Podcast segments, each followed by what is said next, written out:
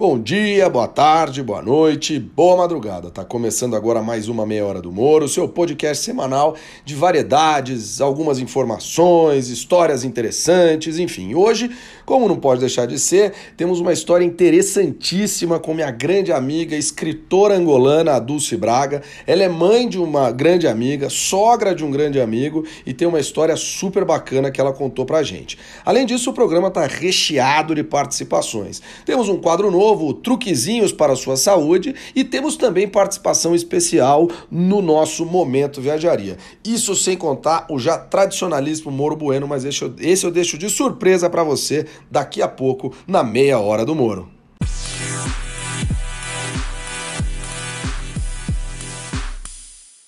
Gente, começando aqui mais uma meia hora do Moro, acho que a primeira coisa que eu queria falar hoje é que já temos ouvintes em muitos lugares do mundo. Estou levantando aqui no nosso dashboard e tem ouvinte no Brasil, na França, nos Estados Unidos, na Austrália, no Japão, na Áustria, na Itália, na Holanda, na Espanha, na Coreia do Sul, na Nova Zelândia. Um abraço, João na Argentina e no Chile. Além disso, temos ouvintes em diversos estados da federação, no, em São Paulo, no Distrito Federal, no Rio de Janeiro, no Rio Grande do Sul, no Paraná, em Pernambuco, em Alagoas, na Bahia, no Rio Grande do Norte e no Ceará. Eu nem vou falar todas as cidades do estado de São Paulo, senão vai ficar já chato esse começo aqui. Mas eu quero fazer uma proposta para você, meu amigo, minha amiga ouvinte. Até agora, tivemos um total de 882 82 vezes que a meia hora do Moro foi executada, foi escutada. Então eu quero pedir para você, meu amigo e minha amiga, que nesse décimo episódio a gente consiga chegar no número mil de plays, que é o nome aqui que o Anchor dá para isso, né? Mil vezes tocado. Se isso acontecer, semana que vem eu sorteio um brinde em quem me mandar mensagem ou no Instagram ou no YouTube, que agora já está funcionando meia hora do Moro, ou ainda no Twitter. Bom, e como eu disse né, nessa parada inicial, temos hoje um quadro novo, um quadro que é, vai revezar no tempo com pílulas para o seu dinheiro, que é o nosso Truques para a Sua Saúde. Hoje eu conversei com meu grande amigo Thomas, que conta um pouquinho de formas para resolver o seu torcicolo. Então, Thomas, tudo bem contigo? Conta pra gente.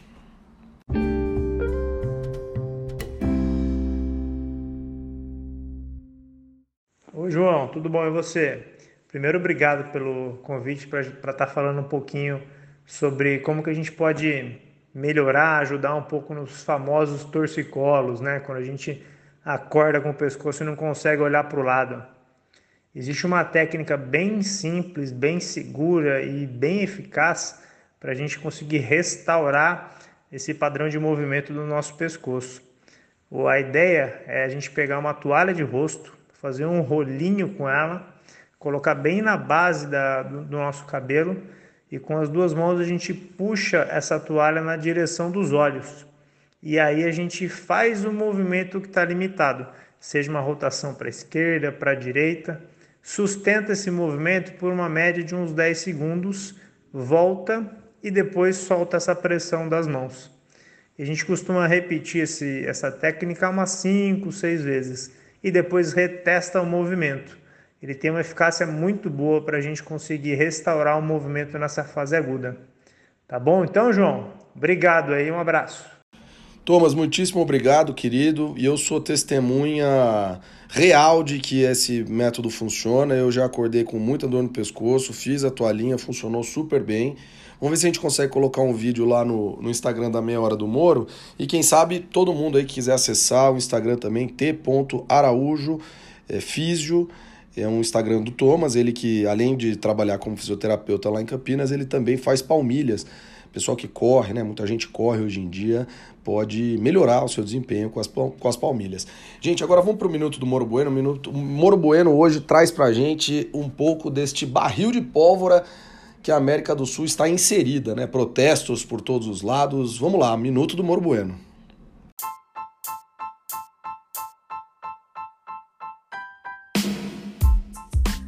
Hola, ¿qué tal mis amigos del Minuto del Moro Bueno? Hoy empezamos todo en castellano porque las cosas de América del Sur están muy, muy, muy difíciles, pero voy a cambiar al português, senão nadie me vai entender. No Paraguai as coisas ficaram muito complicadas para o presidente Mário Abdo quando resolveu recolocar o acordo de Itaipu.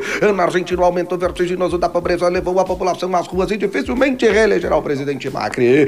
No Chile tudo começou pelo metrô. Hoje já temos 15 pessoas mortas porque todas elas ficaram indignadas com a desigualdade chilena que é absolutamente complicada. Alô, Paulo Guedes! É tanto que o presidente Pinheira pediu desculpas por tudo isso e suspendeu inclusive o aumento do metrô. No Peru, o parlamento ficou dissolvido, o Congresso suspendeu e nomeou nova vice-presidente da República. Tudo isso permeado a coisas da Lava Jato e a nossa Odebrecht. No Equador, o Equador, o presidente transferiu a capital para Guayaquil e transformou o país em estado de exceção. O fim do subsídio de combustível levou a sete mortos nos protestos. Está acabando meu minuto, mas ainda dá tempo de dizer que na Bolívia as eleições dividiram o país e levaram muita gente para as ruas e nem vão começar a falar da Venezuela. Senão eu preciso de outro minuto. Adiós, mis amigos, hasta la semana que viene. Hoje aqui na Meia Hora do Moro eu converso com a Dulce Braga, ela é angolana, escritora, já vive no Brasil há bastante tempo. Ela dá palestras em escolas a respeito da literatura africana em língua portuguesa, da África como um todo. E ela tá na Wikipédia, inclusive ela tem uma, uma página dela em vietnamita, que eu não sabia disso, mas eu fiz a minha pesquisa. Ela tá fazendo uma cara aqui que também não sabia disso. É, e ela tá aqui comigo hoje na Meia Hora do Moro. Dulce, muitíssimo obrigado por me receber, inclusive na sua casa, pra gente conversar um pouquinho. Eu é que agradeço, João. É um prazer tá, te receber, estar aqui falando com você. E obrigada pela surpresa da página vietnamita, que eu acabei de saber dela, vou querer ver, porque foi uma grande surpresa para mim, não sabia. Né? é, tá, tá, tem vietnamita, tem catalão também, seu verbete na Wikipedia, depois a gente dá uma olhada aqui. Ok. É, Dulce, você é angolana de nascimento, então está aqui no Brasil já faz algum tempo. Conta um pouquinho da sua história, como é que foi isso de nascer em Angola, especialmente num período um tanto conturbado da história de Angola, e depois como é que você veio parar aqui no Brasil. Conta um pouquinho pra gente. Ok.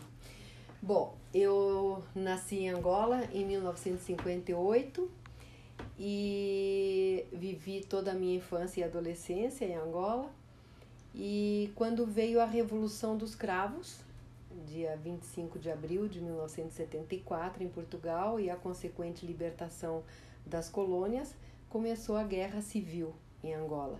Então eu vim como refugiada da guerra civil do meu país para o Brasil.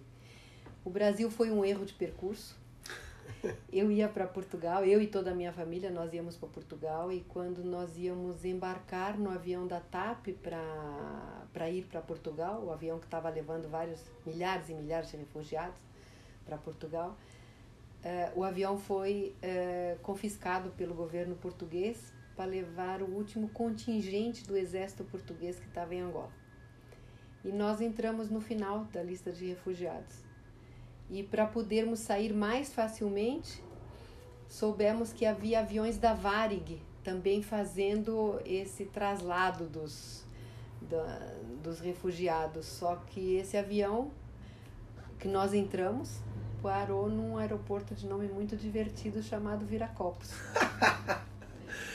e por aqui acabamos ficando, mas é, assim chegamos ao Brasil com o intuito de ser é, uma parada, uma escala para depois ir para Portugal.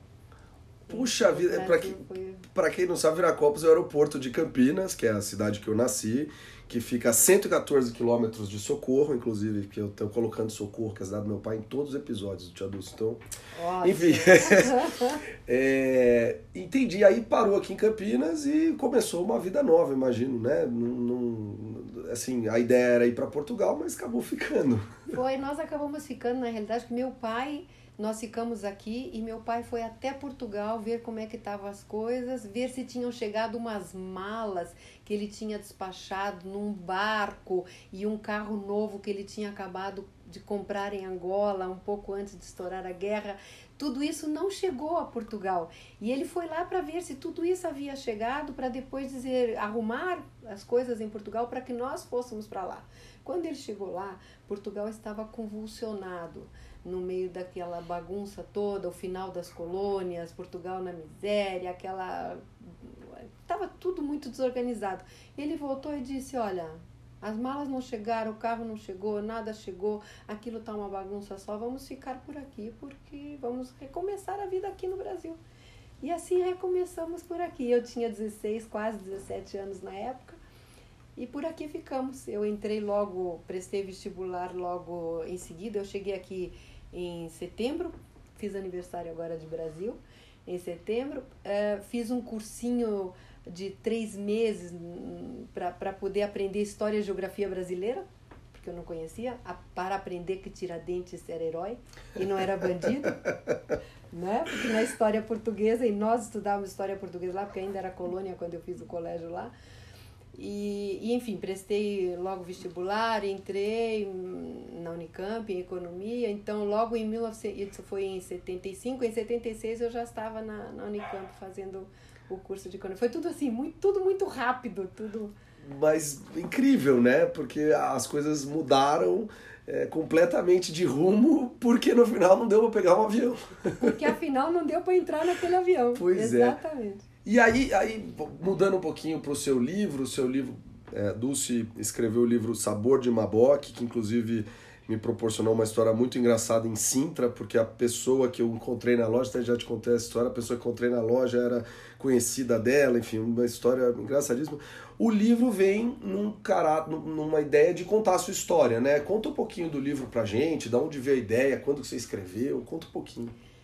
Bom, quando os meus filhos eram pequenos, eu gostava muito de contar histórias pra, pra, para os adormecer. E eles foram crescendo e questionando, bom, mas se. E, e nos livros, de, na, nas histórias que eu contava, as histórias tradicionais eh, infantis, eu sempre inseria elementos africanos. Então, a história do Chapeuzinho Vermelho o lobo mau ele tinha sempre várias, vários companheiros, o rinoceronte, o elefante, a girafa, e eles atravessavam sempre florestas onde havia árvores de lorengos, de maboques, de lombulas, árvores tipicamente angolanas. E até isso, isso me, eu passava algumas saias justas muito interessantes, porque no dia seguinte eu não lembrava da história da maneira como eu tinha comprado, contado. Então, às vezes ele já assim meio adormecido dizia assim: "Mãe, uh, aí junto com esse com o lobo mau não era o leão, era o rinoceronte que estava aí, sabe? Aquela era bem, eu corrigia, tá e contava. Bom, mas eles foram crescendo e questionando, mas se lá era tão bonito, lá era tão bom, por que que você veio? E eu, uh, pragmaticamente, tinha perdido todo o meu sotaque, porque quando eu cheguei à Unicamp, nós estávamos no, no final do governo Geisel, final da ditadura brasileira. E nas redes de televisão e na, no, nas mídias escritas também, uh, falava-se naquela época muito da Revolução dos Cravos e da descolonização e das guerras na, na, nas ex-colônias. E eu chegava à faculdade e meus colegas, claro que tinham curiosidade de saber o que tinha acontecido comigo. E sabendo-me, percebendo-me estrangeira e com aquele sotaque português de colônia, questionava aquilo que apareceu ontem na televisão tal, você viveu. E aquilo machucava. Claro. É, porque eu tinha que falar daquilo que doía, das perdas, porque eu falo de final dos anos 70 sem internet. É. Eu não sabia para onde tinha ido nenhum amigo. Eu não sabia para onde tinha ido meu primeiro namorado, meu primeiro amor. É, tudo, as perdas, a, o país, a pátria, os amigos, tudo tinha ficado para trás, drasticamente para trás. E eu não sabia onde estava nada daquilo. Então eu preferia ignorar. Perdi o sotaque. E junto com o sotaque, eu enclausurei dentro de um baú todas essas lembranças. E eu vivia a partir daquele momento, eu, eu foi uma maneira inconsciente, mas muito pragmática de viver a minha vida em paz. Eu, eu tinha nascido aos 16 anos no Brasil. Pronto. E saudações acabou. E eu vivia bem, eu achava que eu ia ser assim para o resto da vida. Mas meus filhos foram crescendo e foram questionando. Então, mas lá era tão bom tal. E chegou uma hora que eu precisei abrir o baú.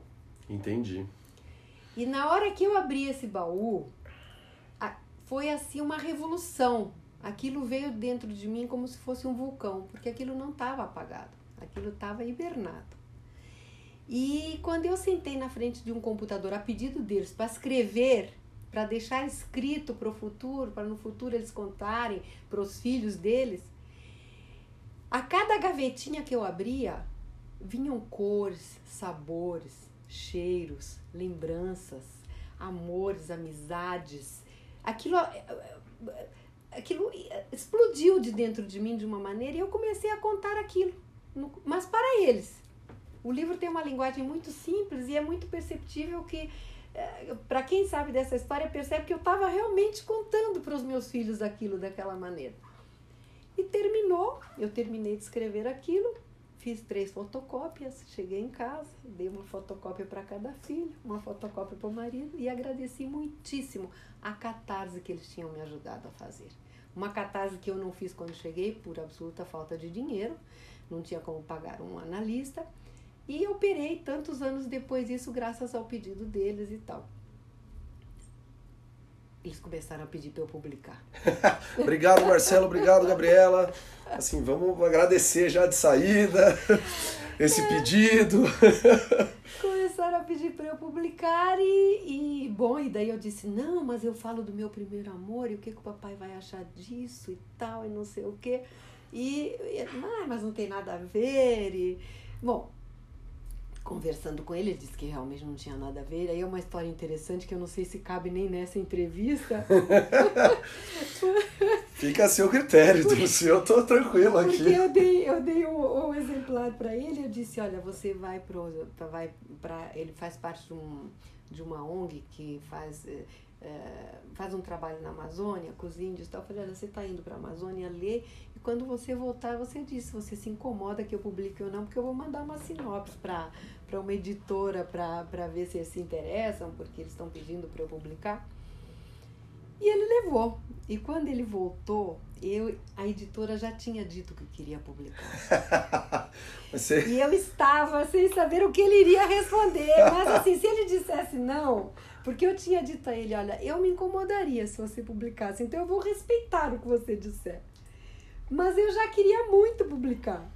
E eu fui pegá-lo em Viracopos, e eu fui de Viracopos até o Campinas Shopping, é, com ele contando sobre as cirurgias dos índios e os índios e não sei o que, a expedição e correu tudo bem com os computadores e pusemos os computadores lá e eu queria saber do livro. Quando chegou ali na altura do, do shopping, eu disse assim: Bom, eu quero saber tudo da expedição, mas me diz o seguinte: o que, que você achou do livro? que maravilha! E daí ele parou, aquele segundo de aflição, eu dirigindo o carro, ele disse assim: Bom, é o seguinte eu fiquei com dor de corno até lá pela penúltima página. Mas depois você deu uma ajeitadinha ali, pode publicar. Que maravilhoso! Obrigado, Cláudio, também, que liberou a publicação do livro.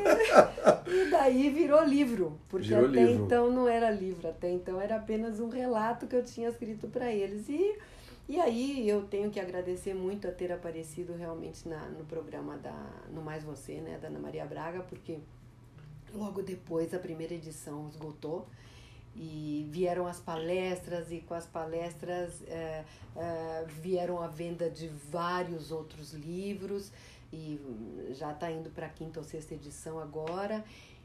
E das palestras nasceu o segundo livro. Tá certo, Dulce, vamos só aqui segurar para o segundo livro. Eu vou chamar o Momento Viajaria, que até você falou de Angola e tal, então outros lugares interessantes para viajar. Eu vou chamar o Momento Viajaria e na volta você fala do segundo livro.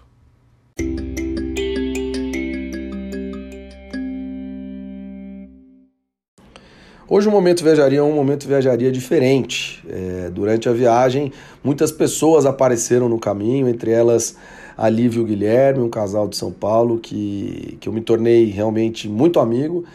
E eles passaram por muitos lugares, mais lugares do que eu, viajaram por quase dois anos. E aí eu pedi ao Guilherme que falasse um pouquinho de Inle Lake, em Mianmar, que é um lugar bem bacana, um lugar bem especial, com algumas surpresas, como ele mesmo conta pra gente. Vai lá, Gui!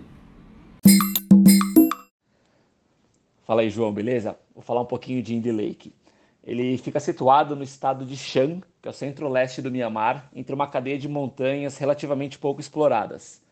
E aí as limitações climáticas e geográficas do lugar serviram justamente para desenvolver as habilidades únicas do povo local, chamado de INTA, como por exemplo a sua pesca peculiar. Por conta dessa geografia, as plantações têm uma peculiaridade, são todas flutuantes, graças à aquicultura. Consequentemente, parte da comunidade da região também vive nesse modo flutuante. Essas plantações tornaram um pouquinho difícil para os pescadores ver o movimento dos peixes. Então a solução que eles encontraram foi começar a pescar de pé, utilizando as pernas como instrumento para movimentar as redes. E o resultado disso ficou conhecido como um balé da pesca, que acabou se tornando uma atração por si só. E com a chegada dos turistas, é, era de se esperar que o, a rotina deles mudasse um pouquinho, né? Então, atualmente, a maioria deles está ali só fazendo um show, esperando os visitantes que param para observar, tirar fotos e acabam contribuindo com algum dinheiro. Muitos dos pescadores que dependem da atividade de pesca ainda se renderam ao modelo normal, né, sendo poucos os que mantêm essa tal de pesca bailarina como a forma principal de sustento. Então, dito isso, a principal atração turística da região é o passeio de barco pelo lago. Né, o roteiro clássico inclui visitas a vários vilarejos flutuantes e as diversas fábricas e lojas locais, tudo flutuante. Então, tem produção própria de charuto, seda, tecelagem, entre outros e até uma pagoda bem grande ali no redor do lago possível visitar nesse passeio. E por fim, a cereja do bolo é visitar a vinícola local que tem ali no, nos arredores do Lily Lake e curtir o pôr do sol por lá. De qualquer forma, é um destino imperdível se um dia vocês forem viajar, visitar o Mianmar. Beleza? Valeu, cara. Abraço.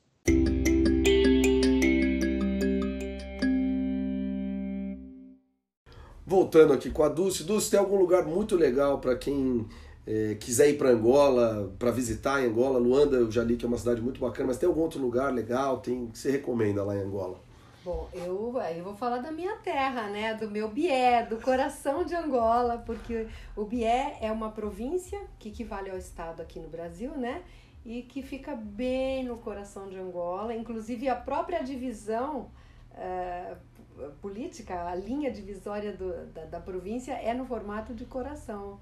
Então é o meu Bié, o meu coração, né, onde eu nasci, que é uma região muito linda, uma região que foi muito sofrida com a guerra, foi uma das piores, das mais de, devastadas, né?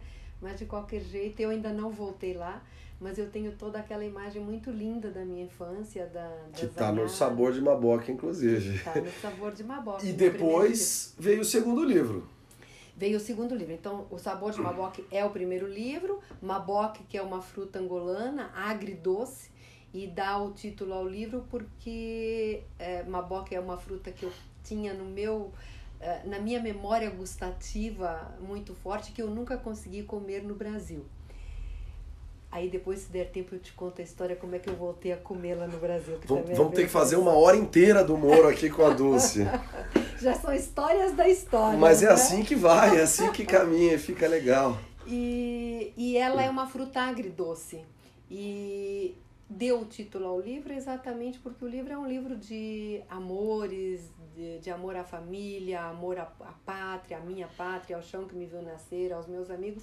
E é um livro muito azedo pelas memórias da guerra, por tudo que eu vivi na guerra também, né, durante a guerra. Mas quando o livro, quando o livro Sabor de uma Boca então apareceu nesse programa da, de televisão, no Mais Você, eu comecei a ser chamada para fazer palestras nas escolas. No começo foi uma grande surpresa para mim, era uma coisa completamente fora do meu métier, mas quando eu fui às escolas, a princípio eu comecei a falar do livro da Dulce de Angola, da Dulce adolescente, das belezas de Angola. E o que eu percebi depois é que o que as professoras que me chamavam que queriam era que eu falasse não só de Angola, mas da África, de uma África que pulsa no Brasil e que tão pouco é falada. Isso era o que elas queriam e foi por conta do que eu percebi que eu mergulhei profundamente nas pesquisas em pesquisas desse Brasil africano e foi aí que nasceu o meu segundo livro. Um livro que se chama Nedapandula, Mama África, tem como subtítulo Obrigada Mãe África, porque Nedapandula, na língua que se fala no Bié, que é o umbundo, significa obrigada. Então é um tributo à Angola e à África como um todo pelo tanto que ela nos presenteou num período negro da nossa história, né, que é o período da, da escravatura, um, um longo período negro de 300 anos, mas que tanto nos trouxe, que tanto nos presenteou. Em todas as áreas, na gastronomia, quando nós comemos essas coisas apimentadas, deliciosas, com óleo de dendê, as muquecas da vida, nós estamos comendo África, nós estamos saboreando África. É, nos jogos, nos jongos, na capoeira, na, na, música, na musicalidade. Sem dúvida, sem né? dúvida. Na, nas religiões de matriz africanas, tantas vezes desprestigiadas, é, que têm e devem ser respeitadas como qualquer outra religião. E num fato muito interessante que tão pouco é falado, olha, eu não sei contar quantas palestras eu já fiz nesses 10 anos. Não, não saberia te dizer, porque foram dezenas e dezenas de palestras. E não houve uma única escola de ensino fundamental e ensino médio onde eu fizesse a pergunta: quem aqui fala quimbundo? Quem aqui fala uh, Kikongo? E me respondesse: eu falo. Nunca. E todos os brasileiros, desde que aprenderam a falar, falam quimbundo, falam Kikongo. E isso não é ensinado. Nós temos na nossa língua brasileira não só a musicalidade africana, porque quando você ouve português de Portugal, é uma língua mais dura. Truncada, mais seca, exatamente. Né? Menos vogais, não sei. As assim. pessoas falam amo-te. E falam te amo, né? Isso é muito africano, essa musicalidade, essa ginga, essa doçura. Mas além da musicalidade, nós temos centenas de vocábulos que são africanismos. Isso não é passado para as escolas. Quanto a língua é importante para um país. Nós não podemos nem nos entender como povo se nós não entendemos principalmente a língua que falamos. Né? É verdade. É, isso está na origem. Como é que nós podemos nos entender como povo no Brasil se nós não entendermos e valorizarmos o tripé de formação desse país? de índios que já cá estavam, portugueses que cá chegaram e africanos que para cá foram trazidos. Se nós não entendermos esse tripé de formação do nosso país, como é que nós podemos nos entender como povo?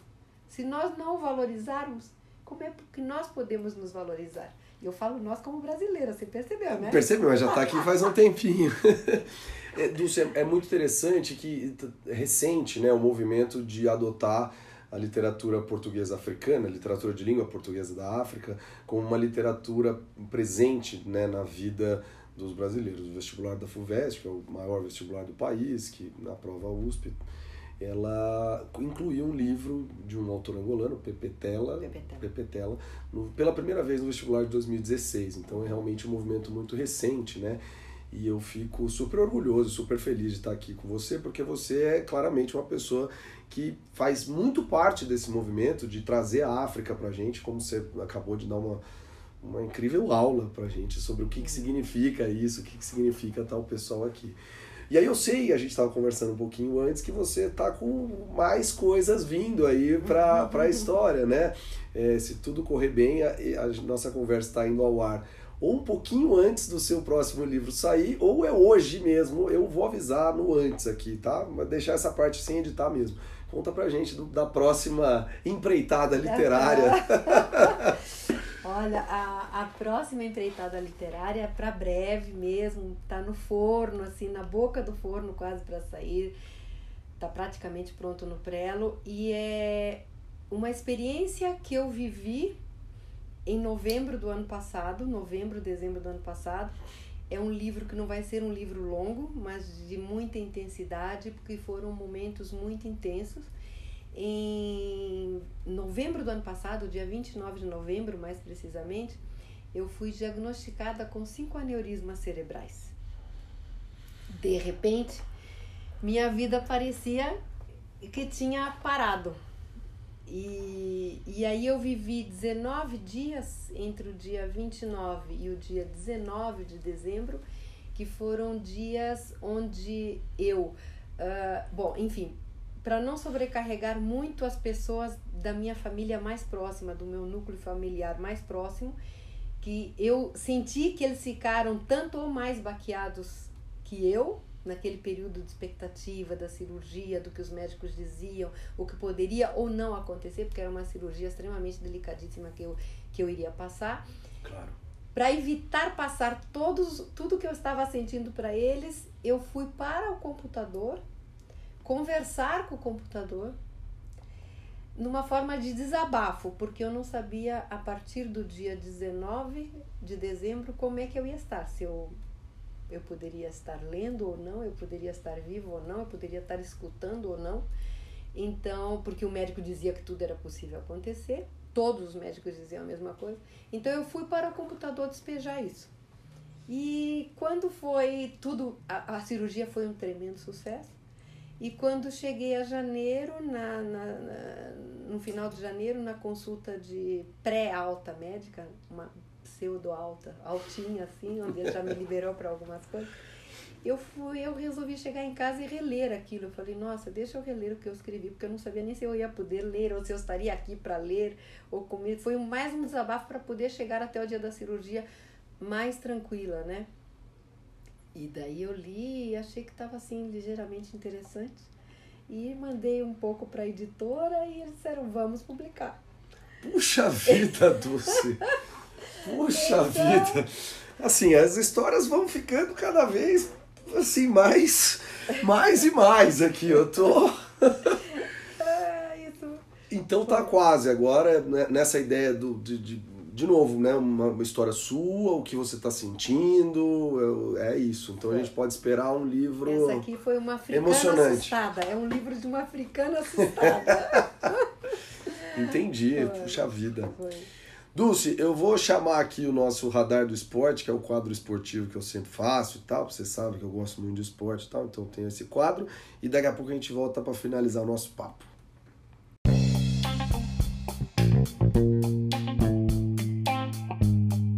Gente, o Radar do Esporte de hoje, depois de ter sido cornetado na semana passada, alô, alô Nelson, alô Giga, um abraço para vocês que falaram que eu não falei nada de beisebol, que parecia outra coisa. Aliás, só citando, a final do beisebol já tá rolando, ela tá sendo jogada entre Washington Nationals, que nunca levou o campeonato, e Houston Astros, que foi campeão em 2017. Tá 2 a 0 pro Washington Nationals, que jogou as duas partidas em Houston.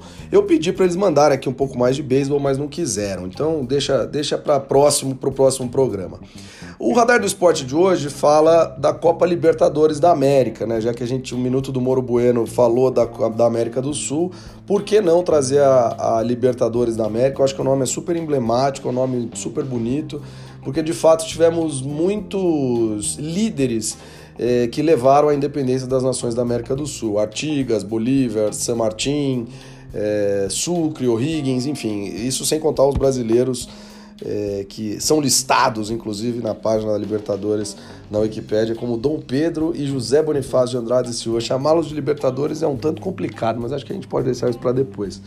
É a primeira vez que a Copa Libertadores vai ser jogada, vai ter sua final jogada em jogo único. Ele vai ser realizado em Santiago do Chile, isso se resolverem os problemas por lá e vai ser disputada entre o Flamengo, que não joga uma final desde 1981, e o River Plate, que é inclusive o atual campeão naquela pataquada do ano passado, disputada no Santiago Bernabéu em Madrid. A Libertadores, eu, eu João, acredito que é um campeonato muito bacana, mas hoje em dia ela está um pouco inchada demais. É, são muitos times jogando, são muitos times fracos, e no fundo, no fundo, eu sei que a ideia é você colocar os melhores do continente, mas acaba sendo até pelo poder econômico e da televisão, e de força, enfim times do Brasil e da Argentina. Então fica aí o Radar do Esporte, Libertadores é, está na sua 60 edição, vai ter sua final realizada no dia 23 de novembro em Santiago do Chile, é sempre aquela guerra, papel picado, aquela coisa toda. Vamos ver quem vai levar, se vai ser o Flamengo ou se vai ser o River Plate da Argentina. Lembrando que no ano que vem a final da Libertadores será disputada no estádio do Maracanã, no Rio de Janeiro. É isso, pessoal. Voltando aqui com a Dulce, é, antes da bolinha de gude e, e da instituição, Dulce, é, eu queria fazer uma última pergunta para você de, de primeiro de quais palavras a gente tem de Kikongo, que a gente fala bastante, essa eu fiquei curioso em saber. E a segunda, é, em que medida você acha que esse trabalho nas escolas tem melhorado e aumentado a percepção sobre a, sobre a cultura africana? Ok. Então vamos lá. De Kikongo tem uma. Com certeza você já, já falou moringa na vida. Eu já falei moringa na vida, mas assim, então, diversa. Já falou Kikongo. Agora, de Kimbundo tem até mais. Kimbundo é a língua que se fala em Luanda. Certo. Junto com o português. Você já falou moleque? Já falei moleque, já. inúmeras vezes. Você já falou ginga? ginga também, já falei inúmeras vezes. Todas essas. Coringa. Tudo? tudo? Talvez eu tenha falado todas essas hoje, assim, é, tipo isso. Tudo isso é Kimbundo. Olha que beleza. Tá que vendo? legal, que legal. Elas não são faladas em português de Portugal, não estão no dicionário de português de Portugal, pertencem simplesmente ao nosso dicionário. Pois é, olha lá, que beleza. É isso. E nas escolas tem tido um aumento, eu imagino. Tem, tem tido um aumento e tem despertado muito a curiosidade das crianças. E você sabe que é de pequenino que se torce o pepino, né? não é isso? É por aí. Então, eu acho que nós incutindo essa, essa, essa, essa interpretação virtuosa sobre tudo o que veio de África nesse período tão triste da nossa história, nós estamos fazendo uma interpretação virtuosa e, ao mesmo tempo, através disso, ajudando a esboroar o terrível racismo brasileiro. Tá certo, tá certo. Fica, fica essa nossa lição de casa, acho que cada dia mais tentar diminuir enfim, prestar atenção nos nossos atos que diariamente a gente comete, né, nessas, nessas questões e, e tentar resolver, dirimir, diminuir, enfim. Bom, vamos para nossa bolinha, Dulce. Qual vai ser a sua bolinha de gude? A minha bolinha com certeza vai ser roxa. Roxa, tem uma bolinha aqui no, no podcast, não dá para ouvir bem, mas é uma roxa, meio brilhante, é. negócio assim. E qual que é a instituição, se ganhar a corrida, qual instituição você quer que eu vá lá fazer um trabalho e aquela coisa que toda? Que delícia. Anhumas Quero Quero, de Campinas. E o que que tem na Inhumas Quero Quero, Dulce? Olha, a Inhumas Quero... Na realidade, a Inhumas era uma, Quero Quero era outra, e hoje elas são uma só. E elas cuidam de crianças e adolescentes no período contrascolar. Então, ah. a criança, em vez de ficar na rua depois que sai da escola, vai para lá e faz vários tipos de atividades. Bacana. E as mães podem ficar então trabalhando sossegadas porque as crianças estão lá. E hoje ela já tem um trabalho maior porque já estão envolvendo adultos. Legal. Então as, já estão oferecendo cursos para as mães, cursos para os pais, cursos de pedreiro, de pintar parede, de, de costura, trabalhando com a autoestima das mulheres, dando curso de maquiagem, Bacana. fazem bazares para vender roupas, enfim. Bem legal, bem legal. Dulce, Nepamandula, Nedapandula. Nedapandula. Quase, quase acertei. Essa eu podia até regravar, mas não, vai, vai ficar que eu aprendi. Nedapandula. Nedapandula. Nedapandula. É, Nedapandula. Muitíssimo obrigado pelo papo, foi uma delícia. Aprendi muita coisa. E cabe aqui espaço pra gente fazer mais uns dois desse aqui, hein? Que bom. Histórias, histórias da história, não vão faltar. Com certeza não vão faltar. Venha sempre, eu vou ter muito prazer em falar com você, que isso é um, um, um rio de coisas para a gente falar aí. É muito rico. Maravilha. Muitíssimo obrigado, Dulce. Eu é que agradeço. Papo com a Dulce foi tão gostoso que a gente até se alongou aqui. Então, para não passar de meia hora, já passou, mas para não chegar em 40 minutos, eu já vou encerrar rapidinho. Minha dica da semana é a série Modern Love na Netflix, tá super bem falada. Não esquece de achar Meia Hora do Moro no Instagram, no Twitter, estamos entrando no Facebook, estamos entrando no YouTube. E o meu tchau, que eu vou explicar semana que vem, é em Kimbundo, a língua que a gente conversou com a Dulce. Nzambe Ikale Ni Enhe. thank you